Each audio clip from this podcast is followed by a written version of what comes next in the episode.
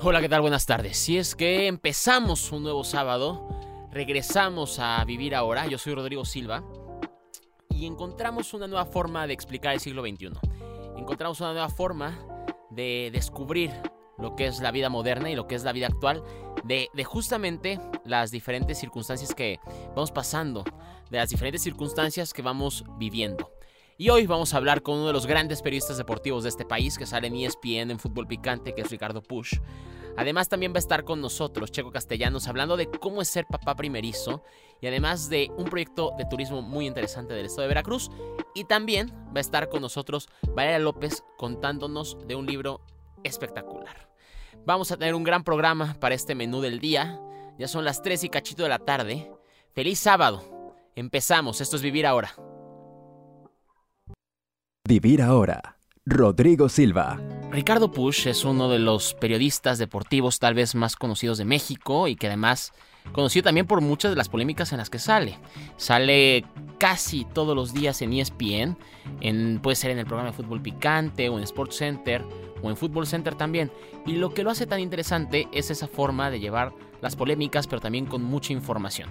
Y el día de hoy vamos a hablar justo de eso, del periodismo deportivo, de la tele, de las pasiones y de todo lo que hay alrededor de esto. Ricardo, ¿cómo estás? Bien, gracias, muchas gracias por la invitación y por la presentación también. Todo muy bien, gracias. Muy contento de estar con ustedes. Cuéntame primero, ¿cómo son estas polémicas que vemos casi todas las noches en ESPN? ¿Llega algún punto que llegan a ser planeadas para levantar un poco el rating o realmente sí la gente se enciende muchísimo? No, la verdad es que no. Al final del día, o, o sea, ten, tendríamos que entender pues que el deporte, primero que nada, eh, eh, es muy pasional, ¿no? Todos empezamos en esto, quienes hoy nos dedicamos a hacer periodismo deportivo, pues decidimos hacer eso porque seguramente desde niños nos, apasionaba y seguíamos a nuestro equipo y el deporte que nos gustara o los deportes que nos gustaran y nos enojábamos y pateábamos y discutíamos con los amigos y tal. Y eso re realmente tampoco es que cambie mucho cuando te haces un profesional de esto o, te dedicas a esto. A veces le puedes ir perdiendo cierto encanto, la pasión ya nunca va a ser la misma, evidentemente, porque un poco de lo que se trata, bueno, esto lo entenderá cada uno, ¿no? En mi caso al menos es, pues no voy a salir en televisión a ser un aficionado de nadie, ¿no? Ni un porrista de nadie, pero siempre hay un tema pasional al final del día y entonces eso es lo que muchas veces da, da pie o genera esas discusiones, pues cada quien defiende sí su punto de vista, porque una de las grandes ventajas que hay en el canal, te puedo decir, eh, es que hay, una apertura absoluta a que cada quien pueda pensar y, y a partir de ahí comunicar la idea que quiera, ¿no? O tratar de expresar un punto de vista de determinada cosa con base a lo que él cree, ve, entiende y piensa. Entonces, pues ahí nunca vamos a estar de acuerdo todos. Y eso es lo que da pie a eso. Tú, tú das una idea convencido de algo, con la pasión que puedas tener y con el gusto que puedes tener, y el otro hacer lo mismo y va reaccionando y entonces ahí te enganchas y no, pues, y, y, surgen esas discusiones, pero es más así, la verdad es que son muy, muy, este, bueno, cero planeadas y son más eso, más pasionales, 100%. Cuéntanos un poco dónde está esa delgada línea entre hacer un programa de polémica, pero que también presenta cierto periodismo, hacerlo todo de polémica como tal vez formatos españoles como el chiringuito, ¿no? Que eso sí son gente que, periodistas, según con, con, playeras puestas de, un equipo. ¿Dónde está esa, esta, dónde está esa línea entre, entre hacer, ok, un programa de polémica, pero que presenta periodismo, allá hacer un show o un, un programa diferente? Pues mira, yo creo que esa se la pone cada quien, ¿no? O sea, yo te podría decir que inclusive nosotros mismos en el canal, a quienes nos toca a veces moderar una mesa. En mi caso, a veces soy moderador o presentador o el que lleva el show y a veces me toca ser un analista o un panelista y entonces eh, eh, depende siempre del, estilo de cada uno, ¿no? Y, y, por eso te digo que en el canal ni siquiera es que todos tengamos el mismo estilo o todos estemos cortados igual, ¿no? Por la misma navaja y entonces vayamos todos como en el mismo caminito. Hay veces que un programa puede tener más polémica y otras veces que puede estar más enfocado como al como al tema más duro y más de información, o en mi caso, que lo que, más hago es fútbol, pues a lo mejor más engancharnos con un, tema de, táctica o de tal, que a, a, la mayoría de la gente eso puede que no le, o, o le seduzca tanto, ¿no? Le parezca tan atractivo. Depende de cada uno, te diría yo, ¿no? O sea, hay una realidad que que la televisión ha ido cambiando y que la televisión y el periodismo deportivo cada vez más tiene el reto de, sobre todo entretener. Yo ya no diría tanto informar, durante mucho tiempo el, el, periodista informaba sobre todo, pero hoy hay tantas maneras de informarse y hoy en, en, era de redes sociales y de la inmediatez y de que en un teléfono pues tienes todo, desde video, información, notas, tal. El que pone la tele, yo sí creo también eso mucho, quiere pasar un buen rato y después sí, seguramente se querrá, se querrá informar, querrá, querrá complementar un punto de vista que él tenga o saber un poquito más de lo que cree que ya sabe, muchas cosas, pero sobre todo, pues quiere pasar cada vez más difícil también dedicarle tiempo como televidente o como lector o radio escucha o en el medio que tú me digas, dedicárselo a eso, ¿no? A un programa, porque todos vivimos en el acelere absoluto, creo, ¿no? Y entonces, eh, pues para quienes hacemos el programa, creería, tenemos esa, bueno, no creo, te puedo confirmar, pues tenemos esa conciencia de, sí tenemos que hacer un programa, pues al final informativo, profesional, acá, todo bien, pero al final del día también tenemos que divertir y divertirnos. Si hay un poco pues esas dos y después pues está en cada uno cómo lo quieres ir equilibrando y tú mismo a veces le vas sintiendo el pulso, show, estás haciendo no sé, estás en algún segmento del programa tal y a lo mejor tú y depende cómo te lleves con el productor. Yo tengo la fortuna de que en la mayoría de los programas en los que estoy el productor es muy amigo mío y entonces a veces estás ahí en el chicharito y te van diciendo, oye, pues sí está muy denso, y tú mismo te vas sintiendo y dices, esto está densísimo, ¿sabes? O sea, los que nos estén viendo o son muy clavados del tema o ya le van a cambiar, entonces pues, le, le, metes ahí alguna cosita, algún chiste, alguna... provocas un poco, tú también sabes quiénes están en el programa contigo, hacia dónde jala más o menos cada uno, qué, por dónde pueden saltar y, y sí, de repente pues lo vas ahí llevando un poquito y vas provocando ciertas cosas. Hay quienes provocan más y hay quienes, creería yo en mi caso, provocamos menos, pero al final pues es de cada quien eso. Aquí hay algo interesante que decías al principio y es que decías que los que hacen periodismo deportivo como tú lo hacen también porque les lleva esa pasión por el deporte. Pero aquí hay algo también, un dato interesante, que es que pasaste tres semanas estudiando ingeniería química. ¿Cómo te das cuenta tú de que en vez de ingeniero químico y estar en un laboratorio, querías estar en un estudio de televisión? Pues mira, fue un rollo, la verdad, este, a mí me pasó lo que yo creería que le pasa a un montón de, gente. Yo soy un convencido de que para tomar una decisión en prepa, ¿no? Entre los, depende cada quien en qué año vaya estando, ¿no? Generalmente eso pasa cuando estás en quinto y tienes que decidir primero, o a mí me tocó así, a qué área te vas a ir y tal. Entonces estás en un rollo de vida donde tomar una decisión que va a marcar después a lo que te vas a dedicar el resto de tu vida, pues es bien difícil, ¿no? Está cañón hacerlo en ese momento. Yo en ese momento no tenía ni idea. Yo había pasado mucho tiempo diciendo que yo iba a ser biólogo marino. Eh, después, evidentemente, dije, busca pues, biólogo marino y dónde, y no es eh, los delfines de Iscaret, pues no sé dónde la voy a armar, ¿sabes? Entonces está cañón. Y ahí andaba medio perdido en todo, total, que por un tema familiar, mis primos mucho más grandes, bueno, si oyen que digo que mucho más grandes se van a enojar, pero mis primos bastante más grandes que yo, ya con una empresa dedicada a, importar y exportar vinos, mi papá en con ellos, me vendieron un poco la idea de, oye, pues, si no sabes bien qué onda con tu vida, ¿qué tal enología? Sé enólogo, eh, se te da más o menos bien la escuela, para ser enólogo hay que estudiar ingeniería química, después te especialistas en, enología y te dedicas al vino y está todo dar, ponemos un viñedo, tú haces los vinos y, yo me vi en ese escenario y dije, pues, increíble esto, ¿sabes? Este, iba a degustaciones, me invitaban mucho en ese momento, ya iba con mi papá de chamba a, degustar ciertos vinos y me encantaba el rollo y dije, pues está padre. Y ahí fui, la verdad es que ahí fui, me eché primero área 2, este, la más aburrida de todas, mientras todos mis amigos estaban pues, en área 3 echando relajo, porque todo el mundo se iba a ir a hacer administración o con cualquier cosa de esas, pues yo estaba ahí con biología y con química y con física a tope. Eh, y nada, y llegué a la universidad, empecé, sufrí desde el día uno, porque me di cuenta que pues nada más no, no, no, no tenía ni aptitudes ni actitudes para eso, no entendía nada. Este, y el día de mi primer examen de física, me acuerdo muy bien, ya en la carrera, eh, cuando me dieron el examen y empecé y vi que no, que nada más no podía ni, contestar una sola de las, preguntas o de los ejercicios, entregué el examen, me salí de ahí y me fui a dar de baja de la carrera. O sea, entre que iba a hacer algo no iba a hacer algo, lo que sí tenía claro es que no iba a ser ingeniero químico. Y entonces me di de baja de la carrera y llegué de hecho a mi casa con mis papás en ese momento y les dije, oigan, pues acabo de hacer esto, ¿no? Aquí está mi baja ya de la universidad y no voy, o sea, no sé qué va a pasar, pero eso no lo voy a estudiar. Y yo había sido el típico que también supongo que hay un montón de, de, gente igual, que durante muchos años, de más chavo y así, cuando me iba de viaje con mis amigos o clásico que te ibas a comer a casa de algún cuate y ya íbamos varios, y ponías el, en mi época, bueno, Nintendo y luego Super Nintendo y luego Sega y luego este, no sé cuántas cosas fueron saliendo, ya luego les fui perdiendo un poco el, la pista a todas, pero nos poníamos a jugar y a mí me, lo que digo, me gustaba mucho jugar, pero me encantaba narrar. Cuando jugaban amigos míos, el, o sea, la mayoría cuando no les tocaba y estaban retando, pues te ibas a jugar un partido de fútbol, te ibas a hacer otra cosa. Y a mí me encantaba quedarme y muchas veces mis amigos me, me decían, oye, quédate y narranos el partido a nosotros. Y me ponía a narrar el partido de Nintendo que jugaban mis amigos. Y eso lo hice mucho tiempo.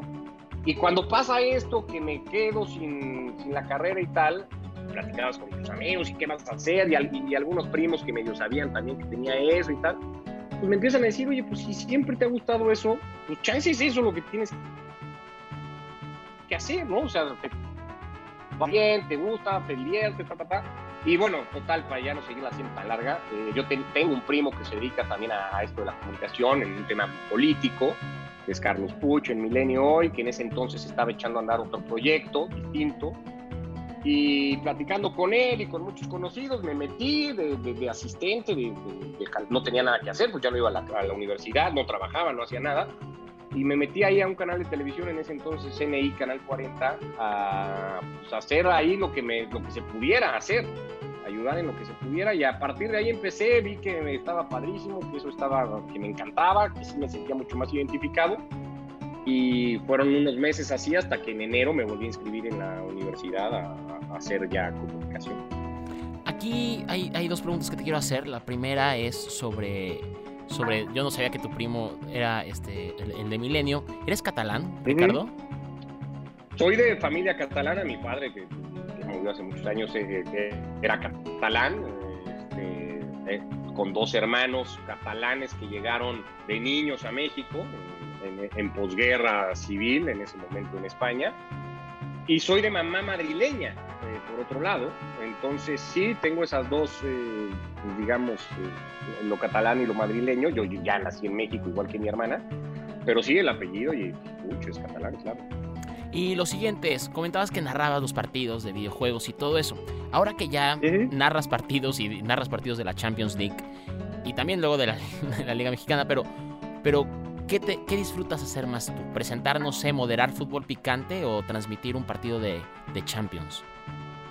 Pues mira, un poco de todo. Eh, Champions como tal, la verdad todavía no me ha tocado. Hice más Europa League y luego otras ligas y distintas cosas. Todavía un partido de Champions como tal no. Eh, me encanta narrar, cada, últimamente pues, por distintas cosas y así también se va decidiendo en, en, en las empresas. Pues, últimamente lo que menos hago es eso, es narrar, me encanta hacerlo, me divierte muchísimo. Al final tú pasas dos horas eso, muy divertidas, ¿no? Y, y generalmente siempre me tocaba además trabajar con, con, con, muy amigos, ¿no? Quien, o sea, el que hacía de analista generalmente era alguien con quien yo tenía mucha relación. Entonces era muy divertido, la verdad, hacer los partidos. Me encanta eso y luego también depende, yo creo que como todos los trabajos del mundo, pues depende mucho el mood en el que te agarra un día, ¿no? Y al, al un, un, día te toca conducir un show, el que sea, picante o FC ahora, fuera de juego, lo que sea, y puta, estás hasta arriba y tuviste un buen día y es un día bueno, hay cosas padres, hubo un partido importante que van a analizar. En el show o buena y tal y, entras con adrenalina y, y, y entonces lo disfrutas muchísimo, pero igualmente hay días que pasó cualquier cosa y vas más apagado y el show sientes que nunca despega y que no jala y tal y la pasas... Yo la verdad es que al final del día creo, es un poco sangrón decirlo a lo mejor, pero en realidad casi todo lo que me toca hacer de trabajo lo disfruto mucho, pero cuando el programa lo sientes que jaló bien y que tal, yo creo que esa, esa sensación y satisfacción de haber conducido, eh, conducido o estado, eh, porque también te puede pasar de analista, en un programa que dices, puta, este la, la, la rompí, ¿no? Este la, sí, sí prendió y seguro jaló y la gente te escribe durante el show y ahí ves que la gente medio está enganchada sin ser necesariamente un parámetro muy reales de las redes, pero bueno, esa sensación es padre, yo creo que eso. Otra pregunta es, ¿y cómo es trabajar con José Ramón Fernández? ¿Es esa leyenda que cuentan de que es gruñón y le grita a todos y, y que mienta madres por todos lados o es otra cosa distinta? Pues mira, eh, la verdad tampoco, o sea, ahora ya desde hace mucho con toda la pandemia, yo tengo casi un año y medio no voy a José Ramón, eh, porque no, no hemos coincidido en oficina y lo poco que yo ido a hacer a oficina, él ya no ha estado, ¿no? Es de los que no, no ha ido en todo este tiempo. población de y cuando la situación no era esta, tampoco es que coincidiera tanto, hacíamos, a mí me tocaba estar de vez en cuando en Capitanes, que era básicamente el programa que estaba él, y de vez en cuando coincidíamos en picante, tampoco mucho, porque más bien a mí me toca o me tocaba hacer picante justo cuando él no estaba, ¿no? Cuando él no llevaba el show, en los días que no le tocaba trabajar o que tenía cualquier otra asignación, justamente me tocaba estar a mí. Entonces tampoco he coincidido tanto con él. He estado en un par de viajes de cobertura de Champions, eh, que disfruté mucho con él, en, Cardiff, la del Madrid contra la Juve, y luego también coincidimos en una más unos días en Kiev. Y, y pero tampoco me toca desde, desde esta visión que pudiera tener la mayoría de, del José Ramón jefe, ¿no? O sea, yo no, yo no conozco esa versión porque pues acá José Ramón no es, no es jefe de ninguno de nosotros, José Ramón es igual que soy yo, que pudiera ser quien me digas, Mauricio Imay o Álvaro Morales o eh, Adal Franco, Fernando Tirado, pues es un, es un talento más al final del día que no toman las, las decisiones y que por tanto tampoco puede, puede regañar o meterse o, decirle algo a alguien, más allá de que en algún momento haya podido tener esos, no sé, esos momentos, ¿no? Yo, yo te creería tener una muy buena relación con él. Yo la verdad es que desde que coincidí con él las, primeras veces, eh, me ha tratado él a mí muy bien y, y, yo sigo siendo parte de una generación, ya no es, ya no es tan grande, que, sí crecí con José Ramón como con esta imagen de, para mí va a ser un pionero, ¿no? De la manera de hacer periodismo deportivo en televisión, es un antes y un después en la historia de la televisión mexicana, creería, como personaje de, de televisión, sin duda alguna. Y entonces, pues bueno, cuando llegas a trabajar con él, tienes esa, e, e, ese respeto, esa admiración, de repente coincides en algunas cosas, de repente en otras no, eh, le puedes reconocer muchas cosas, te puedes desencantar de otras, de él como de cualquier otro, ¿no? Al final del día te das cuenta que pues es, eh, es un compañero más de trabajo, sí, con toda la trayectoria, con todo lo que representa, pero pues que estás ahí pues, pues, con él, a veces teniéndote que pelear y que decir, pues bueno, pues sí será José Ramón, pero yo no estoy de acuerdo con lo que estás diciendo, nos ha pasado muchas veces, y pues ahí te voy, ¿no? Y ni modo. Claro, lo interesante que comentas también es de que al no ser jefe y hay tantos videos en YouTube y en tantas plataformas, de que incluso en programas de ESPN grita y dice lo que quiere, incluso groserías y palabras mucho más fuertes, es interesante también entonces ver qué tan arropado está. Pero bueno, cambiando de tema, es, es interesante y esto es una pregunta incluso, incluso del equipo que, que produce el programa, y es que ¿Tú crees que Cruz Azul será campeón de este torneo? La verdad no. Eh, nada personal, eh, no vamos a hablar acá de preferencias, bueno, no sé si vamos a hablar de preferencias, yo no soy de Cruz Azul, pero independientemente de eso, no, la verdad es que no, le reconozco muchas cosas a este equipo, creo que tiene eh, o ha tenido momentos muy buenos que tampoco son únicos o de ahora, ¿no? Ya los tuvo también en algún momento ese que perdió la última final con América de Caixinha, que había sido muy bueno en, temporada regular y que también tenía muy buenos futbolistas, que no pudo, pintaba para mucho el de, del último torneo con Pumas y pues pasó lo que pasó con Pumas. Y, yo la verdad es que me sigo remitiendo mucho al, al partido de Liga contra América, sigo creyendo que ahí más o menos están los dos que en la lógica, la liguilla luego no tiene nada de lógica, ¿no? Pero que en la lógica de lo que vimos en el torneo, pues más o menos tendrían que ser los dos gallos. Y si nos remitimos a ese partido, la verdad es que América lo controló mucho, ¿no? Nos puede, luego puedes, te puede gustar que si América juega bien o mal, o es aburrido, o especula, pa, pa, pa. Pero la realidad es que el partido se jugó mucho más como quiso América que como quiso Cruz Azul. Y, y eso, más todo el tema mental, más todo lo que le pesa a Cruz Azul de historia, más momentos bien puntuales que tiene en, en partidos determinantes, pues así a mí sí me hacen pensar que, que la verdad no, no le va a alcanzar. Pues acabas de decepcionar terriblemente al, al siento, ¿Todos son Cruz Azulinos o qué? No, no, yo no, por supuesto que no. Yo, yo soy de Tigres, pero igual estoy muy triste que se haya ido, que se haya ido ah, Tuca, no, ¿eh? estás peor que todos. No, ¿cómo? ¿De qué me hablas? ¿De qué me hablas? Si, no sé si seguramente te enteraste de Tobín, que pues bueno, la contratación estrella, campeón mundial y en Tigres. Jugando un minuto, ¿no? En ese mundial, pero bueno, sí. Tiene pero mundialista. De, de, de, campeón mundial, sí, sí, sí. Pues es como Solari en Eh, el no, América, vamos, ¿no? No nos vamos a poner de acuerdo porque mira, yo tengo de hecho muchas broncas en la oficina, particularmente con Imai, pero con varios más, porque yo soy un convencido que está muy bien y qué padre lo de Tigres con el Tuca estos años y tal. Pero yo estoy seguro que el Tuca y que el ingeniero y que todos los que han estado y ustedes los aficionados y los jugadores en unos años en realidad lo que van a hacer es darse golpes eh, en, en la pared de pensar todo lo que pudieron haber ganado y no ganaron. Eso sí ganaron cierto. cosas, pero tenían que haber ganado muchas más y no las ganaron al final del día. ¿no? Bueno, mientras siga Cemex atrás y siga dando dinero, bueno, es lo de menos. Pero para terminar, Ricardo, nos gustaría que, que nos dijeras a qué equipos les vas. O sea, en México, en Europa, en, no sé si en otras ligas, no supongo que te guste. Incluso el MLS, capaz. ¿Le vas a algún equipo en la MLS? Sí, ¿Quién sabe? No, la verdad es que tendría, así como de equipos, equipos que realmente siga. A los dos les he ido perdiendo, lo que te decía, ¿no? Al principio de. pues, sí, al final del día todos tenemos este tema de la pasión y seguimos teniendo más o menos equipos. También te vas desencantando mucho. Eh, Es una industria en general, no solo desde, lo, desde, desde el periodismo, desde la televisión o desde los medios, por englobarlo así, difícil y a veces eh, como cualquier otra, pero pues esta con muchas cosas que, que te van desencantando a veces. Y en general la del deporte más, ¿no? Y yo que estoy más claro en el fútbol, pues, luego ves cosas que, que, que te desenamoran si se cabe un poquito. Pero bueno, yo tengo dos equipos de toda la vida, desde niño. eh, América. en Ah, el México, América, Ricardo. El América. americanista, ah, por eso va vienes de corbata amarilla tantas veces. eh. Sí, soy americanista. Y, y del Real Madrid.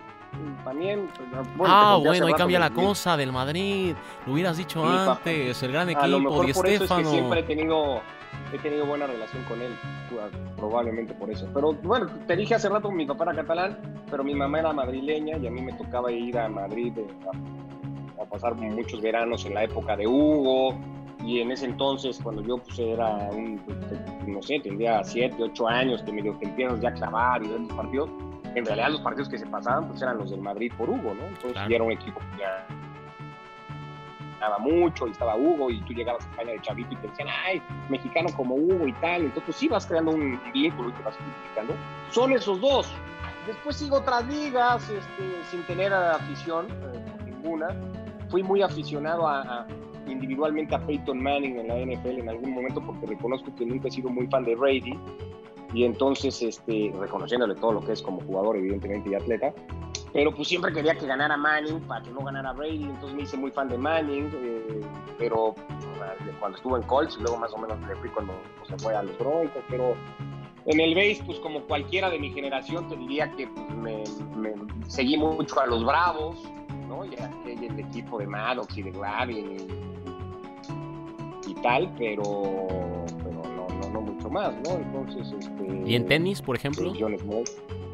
Tenis soy Nadal, porque reconozco, o sea, por todo lo que te he contado mi familia y tengo mucho tema con España, pues soy, o sea, sí me, sí, sí me identifico muchas veces con, con, el, con el tema español, o sea, evidentemente pues, yo soy mexicano y México por delante de todo, pero tengo mucha simpatía y apoyo mucho a todo el tema, a todo lo que tenga que ver con España igualmente.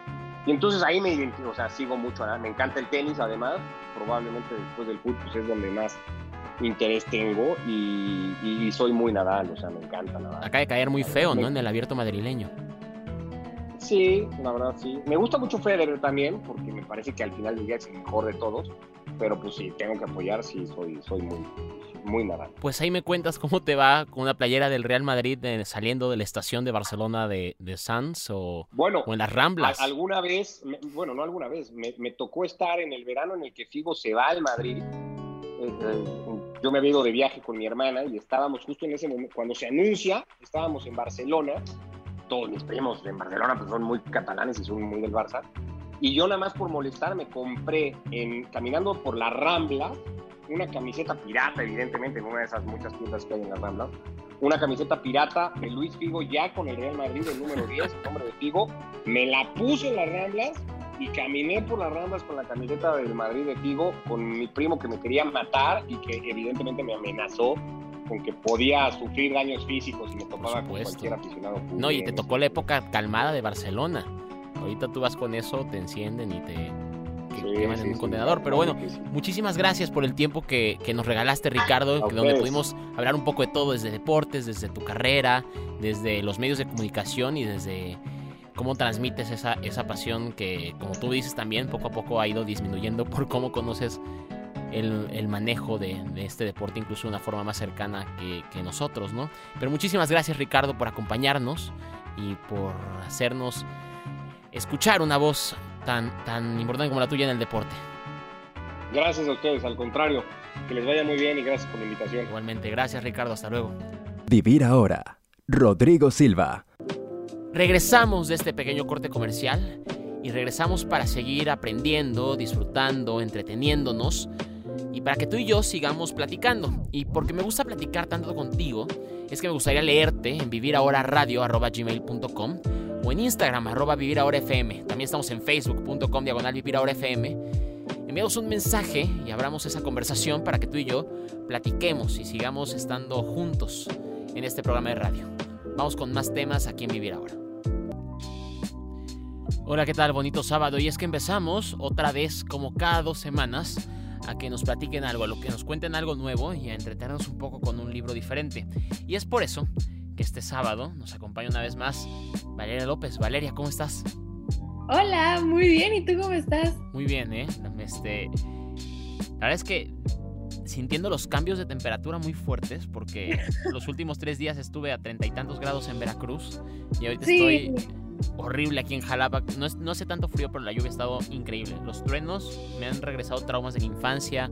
No, no, o sea, Ay, no. una cosa feísima. Pero cuéntanos tú, ¿cómo estás? Muy bien, aquí, a diferencia de Jalapa, aquí hace mucho calor. Estoy esperando que llueva.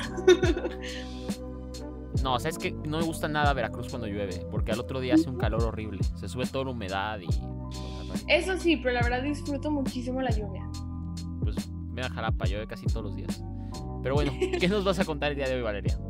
Hoy les voy a contar el libro que se llama La luz entre los océanos de M.L. Stedman.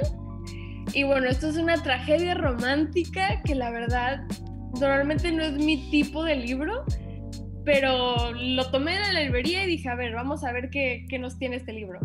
Y primero empieza algo lento, tengo que admitirlo, pero poco a poco va acelerando la trama y te vas enganchando más. Y esto se trata, este libro se trata de cómo dos protagonistas, Isabel y Tom, se enamoran y deciden irse a una isla a vivir ahí y cuidar del faro que, que, hay, ¿no? Entonces ellos se encargan de hacer todos los registros de lo que pasa en esta isla y vivir ellos solos súper a gusto.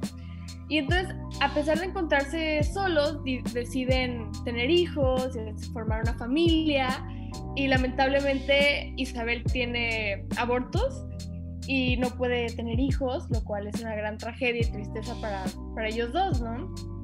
Hasta que un día una tormenta hace que un bote se acerque a la orilla y ellos van a checar que hay en el bote y se encuentra que hay un hombre muerto y una bebé. Una bebé llorando. Entonces, claro que Isabel se enamora de la niñita, la agarra y le pide a Tom que se quede con la bebé y que no registre que pasó esto, que escondan el cadáver del, del, del hombre y que finjan que nunca pasó y que es su hija que había nacido y todo, ¿no? Entonces se enamoran de la niña, crecen con ella y luego cuando se van a una fiesta a la tierra, por así decirlo, se encuentran con una mujer que había perdido a su hija y a su esposo en el mar. Exactamente a los años que, que fue que, que, tenía la niña, ¿no? Claro. Entonces, bueno, aquí claramente este libro juega con tus emociones increíble porque aquí no hay una sensación de bien o mal, o sea, no puedes decir quién está bien y quién está mal en la historia, porque la verdad es que cada uno tiene su perspectiva y tiene su historia y empatizas con los dos lados, ¿no? Entonces, claro que lloré demasiado con este libro, no, no voy a decir por qué, pero, pero, pero sí, o sea, de verdad, este libro te destroza y, y vale la pena las últimas páginas que te atrapan muchísimo. Entonces, o sea, este es simplemente una, un increíble libro para quien quiera llorar. un ratito, se lo recomiendo muchísimo. Una lloradita y después seguir trabajando, ¿no? Claro, una lloradita y a dormir. En, esta, en esta línea del bien y el mal que existe en casi todas las cosas que hacemos, porque siempre nos dicen esto está bien, esto está mal, ¿cómo lo haces tú para diferenciar estas cosas del bien y el mal cuando no puedes encontrar esa fina línea que divide eso?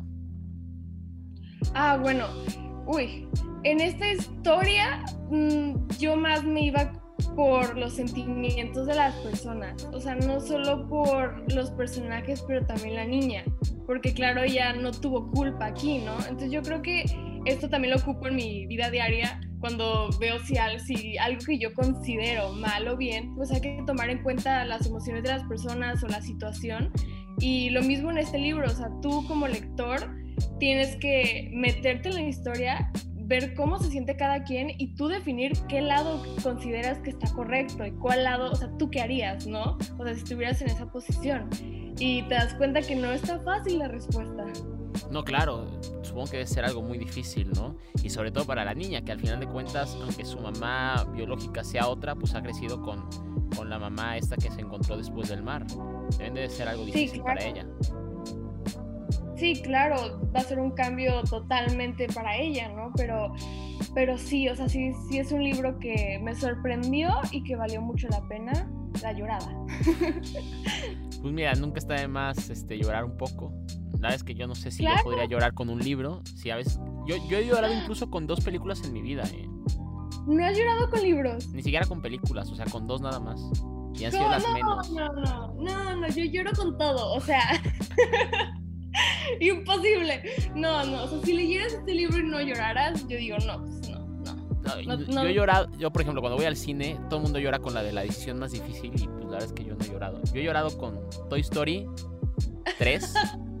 Hay una escena donde de todos los, este, todos los juguetes se agarran de las manos en el basurero. Ah, claro. Me partió el alma esa escena, te lo juro que lloré. Ajá. Y de ahí también lloré en la de Christopher Robin. Ah, esa no la vi. Está buenísima, buenísima. Porque es Christopher Robin ya de grande y se encuentra con Winnie Pooh. Entonces, no, no está. Y ese, y ese humano, la verdad es que está buenísimo. Pero bueno, esa ya es otra cosa. Son las únicas películas en las que he llorado en mi vida. Porque pues me llegan mucho. Pero bueno, me, me, parece muy interesante esto del libro. Que pues digo, busquemos una forma diferente. Además de que es una opción diferente a las que hemos presentado cada dos semanas. Y lo que me gusta también. Es aquí, pues, el, el, dilema ético que planteas, ¿no? Entre el bien y el mal. ¿Dónde lo podemos encontrar, Valeria? Bueno, este libro no es tan famoso a lo mejor como los otros de los que he hablado, entonces yo creo que va a ser un poco más difícil de encontrar, pero hay, hay probabilidad de que esté en Gandhi. A o si no, en PDF, ahí se lo buscan, seguro está. Ah, sí, claro, en PDF 100% lo encuentran. pero es mejor leer en físico. PDF no. pero en físico hay arbolitos que se mueren, ¿eh? Sí, pero, pero en PDF tus ojos, no, no, no. Sí, también se lastiman tus ojos, eso es cierto. el brillo de las pantallas es terrible. claro. Pero te entiendo perfectamente. Valeria, muchísimas gracias por acompañarnos una semana más y nos vamos a escuchar muy pronto otra vez.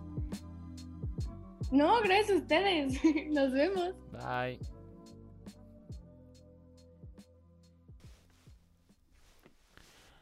Vivir ahora Rodrigo Silva.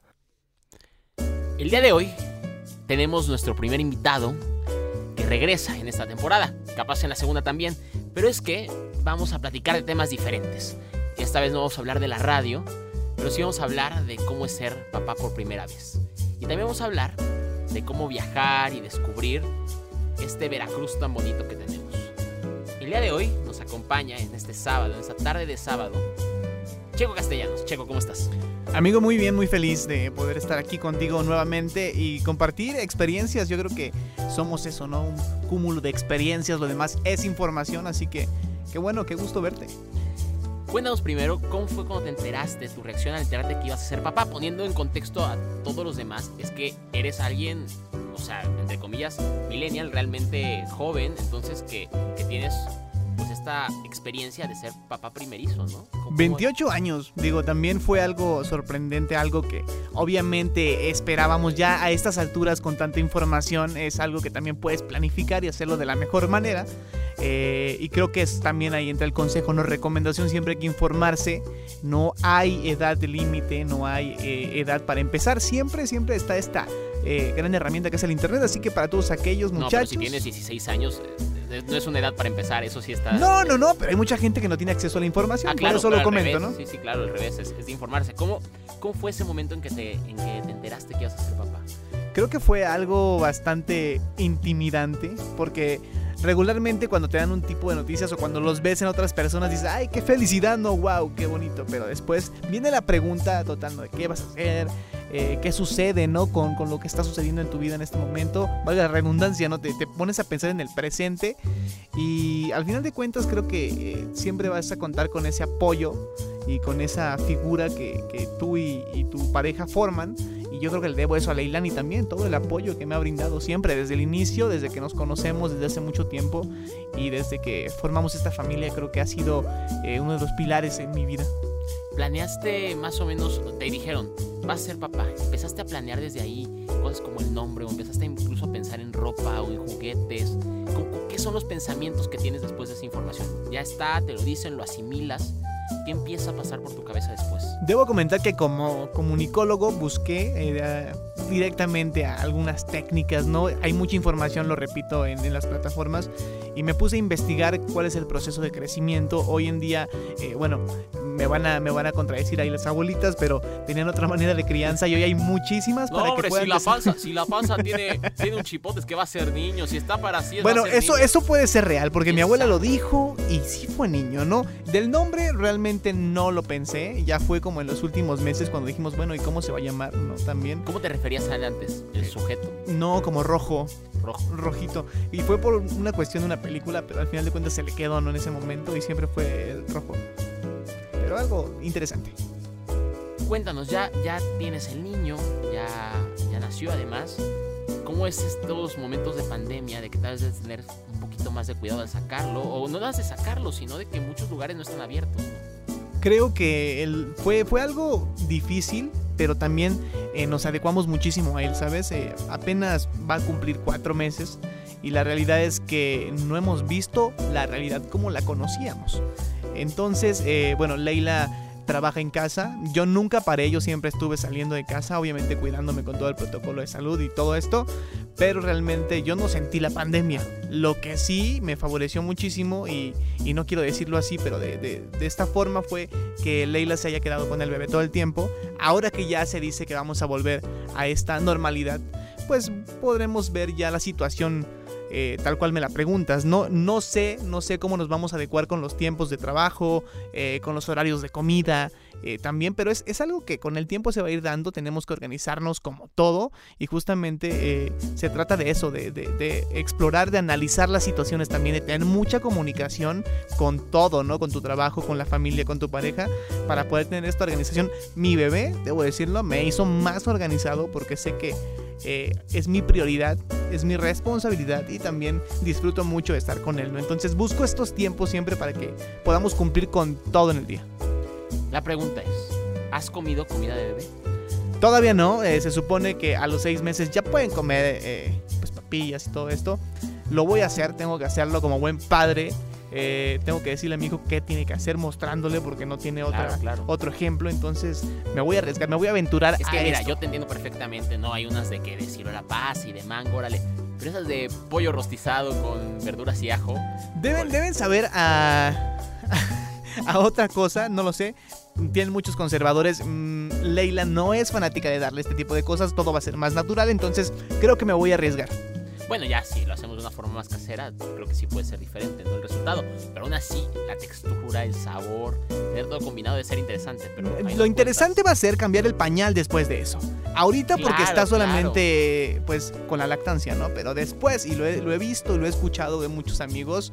eh, Y lo le, le dices, y lo he olido. y ¿no? lo he, lo he olido y lo he leído también, que por cierto, para todos aquellos que van a ser padres, les recomiendo que sí, de verdad, busquen un curso prenatal, porque es algo que les va a abrir el panorama y los va a preparar para el nacimiento. Después de este corte, bueno, decirles que sí, efectivamente es algo que te vuelve loco. ¿Y de qué manera positiva cambió tu vida? Además de que te hizo más responsable. ¿Qué, qué encuentras así que, que no te habías dado cuenta que con un hijo ahora tienes? la posibilidad de salir más rápido de mi zona de confort. Antes me costaba muchísimo, pero ahora obviamente si se abren nuevas puertas, nuevas ventanas, nuevos panoramas, eh, fuera de lo que yo sé hacer o lo que he hecho, en lo que tengo experiencias y lo que sé que puedo hacer, eh, pues me he atrevido a hacerlo. A, donde antes no me movía, lo estoy haciendo en este momento. Y bien dicen, ¿no? Mi, mi, abuela en algún momento me lo dijo, ¿sabes que Ese niño trae torta bajo el brazo y eso es real, ¿no? O sea, después de que nació Aidan, e inclusive antes en los últimos meses de embarazo, me inundé de trabajo y creo que es algo que agradezco mucho también. Claro, y debe ser, ¿no? Porque ya no es lo mismo cuidarte a ti que cuidar a una familia. Para los que van a ser papás primerizos y que están en esta tesitura que tienen que enfrentar, ¿cuáles son los consejos que tú crees que, necesitan ellos saber de un papá primerizo a otro? Fíjate que yo sigo aprendiendo, hermano, y esto va a ser eh, toda la vida, ¿no? Eh, lo que yo puedo decirles es que realmente planifiquen todo no se droguen. no lo hagan. no lo hagan, por favor. Inclusive la ley lo prohíbe. Pero este, amigos, hay, hay tiempo para todo. Bueno, también cada quien sus, sus referencias. Pero eh, la verdad, yo les puedo decir que eh, planifiquen muy bien. Que piensen, que se informen de todas las posibilidades y por supuesto que estén de acuerdo y que estén felices y sobre todo llenos de amor con su pareja porque van a sufrir y van a querer y van a encontrar muchas, muchas eh, ocasiones, diferentes situaciones. Esto es un vaivén de emociones, así que lo que yo les puedo decir que se quieran, que se amen, que planifiquen y que los bebés les van a enseñar muchísimas cosas. Pero repito, hay muchas eh, herramientas que hoy puedes utilizar para buscar información. Yo la verdad no te podría dar un consejo sólido porque sigo aprendiendo. Lo que sí les puedo decir es que eh, busquen pañales resistentes y que les queden a la medida. Claro, para las y todo. Vamos a dejar al Checo Papá para irnos con el Checo Discovery Channel. y, aquí lo interesante también es de que está un proyecto que se llama Ruta Tajín, que, por supuesto sabemos que Veracruz es un estado que pues muy bello, tiene muchos atractivos naturales y todo esto, pero también lo interesante es plasmarlos de una forma que los podamos disfrutar y los podamos ver y que después digamos, oye, y si nos vamos ahí en vez de irnos a, no sé, a, Estados Unidos nos vamos un fin de semana al Tajín, nos vamos un fin de semana a Papantla, nos vamos a este tipo de lugares que hay cercanos que, que pueden ser muy interesantes. Cuéntame cuál fue el lugar que más te gustó grabar, que más te gustó estar, dónde fue como ese, ese lugar que dijiste de esto, que obviamente es trabajo, pero que dijiste realmente me gustó, realmente me sentí que estaba en, un lugar diferente, en un lugar especial. Bueno, para empezar, eh, explicar que Ruta Tajín se especifica, perdón, ya se fue. Ya se fue. que eh, se basa en la región totonaca del estado de Veracruz, en la zona norte del estado, eh, donde todo es exquisito, es delicioso, eh, es colorido, lleno de tradición, de cultura. En todos momentos aprendí algo y seguí aprendiendo y preguntando. esta línea de investigación con el proyecto me abrió muchas puertas, pero el lugar que yo creo que me quedé anonadado, porque no lo conocía, no, no sabía ni siquiera el nombre me lo mencionaron nada más y creo que este material eh, nunca salió en Ruta Tajín, se grabó, pero no salió. No sé si porque no entraba o porque dijeron es material suficiente, eso era como reserva, pero se llama La Ciénega del Fuerte, está en Costa Esmeralda. Eh, playa, eh. Está muy muy bonito, pero no es en playa, es un estero, son unos manglares también. y está bastante, bastante bonito, interesante. hoy con la pandemia está muy vacío, pero creo que tiene esa belleza y este misticismo que también tiene Costa Esmeralda, pero desde otra perspectiva. También aquí hay pues, tierras de cultivo, este, reservorios de selva tropical, ¿no? Y todo lo que se, todo lo que conlleva esta, esta riqueza de Veracruz, ¿no? Que tiene muchísimos ecosistemas, digamos, en, diferentes zonas. Pero la parte cultural, ¿tú, ¿tú qué has visto? ¿Pudiste ver el Tajín? ¿Pudiste ver las otras este, zonas arqueológicas que existen por ahí? Cuando las ves, porque siempre se dice esto de que las pirámides los hicieron los extraterrestres, ¿no? Ves las de Egipto, ves las de Chichen Itza y todo eso, cuando ves una, una, una pirámide como la del Tajín que tiene 365 nichos exactos, ¿qué te viene a la cabeza en tus teorías conspiranoicas? Creo que ahí fue donde aprendí más, ¿no? Eh, uno conoce o cree conocer de la cultura totonaca por lo que aprendes en la escuela o si realmente tienes interés, te metes a un libro, te metes al internet. Eh, pero yo ligeramente sabía algo, en ese momento me puse a investigar más para poder saber qué preguntarle a la gente y, empaparme más de esto. Eh, Tú sabías que solamente hay 51 edificaciones descubiertas y son ya más de 10.000 eh, metros en donde se, se hace este, esta, esta ciudad sagrada que es el Tajín. La verdad es que yo creo que el misticismo de poder visitar Tajín, visitar pues todo este tipo de lugares hace que te acerques más a pues este tipo de, de, centros religiosos en donde también puedes aprender no solamente de, la cultura, sino de sus antiguos eh, hábitos, ¿no? Aprendí muchísimo también del el telar de cintura, que es algo impresionante, donde ellos cosechan su algodón, hacen su propio hilo, este, hacen sus propias pinturas también en el Centro de las Artes Indígenas, ahí mismo en, en el parque, si no mal recuerdo, es Taquil Sucut. Si no me van a corregir, no me, no me odien, pero eh, esto sucedió el año pasado y es algo que lo viví de la mejor forma. ¿Y qué tal la gastronomía? Buenísima, digo, mi familia es de Tuxpan, eh, no estamos tan despegados de Papantla, de Poza Rica. Eh, tengo un pequeño debate entre el zacahuil de Papantla y el zacahuil de Poza Rica. A mí me gusta más la, la, pues, la textura del de, eh, Poza Rica es más duro. El de Papantla es un poco más caldoso. Pero de ahí en fuera, eh, no sé. es como un tamal, ¿no? Es como un tamal enorme. Es el tamal más grande. De hecho, en la, época prehispánica, este tamal se hacía con carne humana, inclusive. Pero bueno, fue evolucionando y ahora se hace de pues, puerco, ¿no? Ahora no se puede, por alguna razón. Por alguna razón eh, ya no se puede hacer, pero la gastronomía eh, totonaca es, es, increíble, ¿no? Conozco otro tipo de gastronomía internacional, conozco otro tipo de comida en el país, pero te lo juro hermano que la comida veracruzana no se compara con nada. Pues Checo, muchísimas gracias por acompañarnos un sábado más y además aclarando que lo estamos grabando el día del comunicólogo y también por, por terminar esta parte, esta faceta. Tú que, tú que has estado tantos años como comunicólogo y además desde antes de ser comunicólogo ya, ya hacías este, ya hacías radio, desde antes de graduarte de comunicólogo ya, ya estabas en medios y todo eso. ¿Qué piensas hacia dónde debe de ir este, esta generación de, comunicólogos que están aprendiendo pues desde, desde, casa, a través de una computadora y a través de una cámara? Yo lo, lo, he vivido en carne propia con mi hermana que también está estudiando en casa y es bastante difícil. Lo que yo les puedo decir es que sigan la línea que más les apasione y sobre todo que hagan hermano, lo que tú estás haciendo en este momento, saber comunicar, crear un mensaje y que ese mensaje llegue claro a quien tenga que llegar. Cho Castellanos, muchas gracias.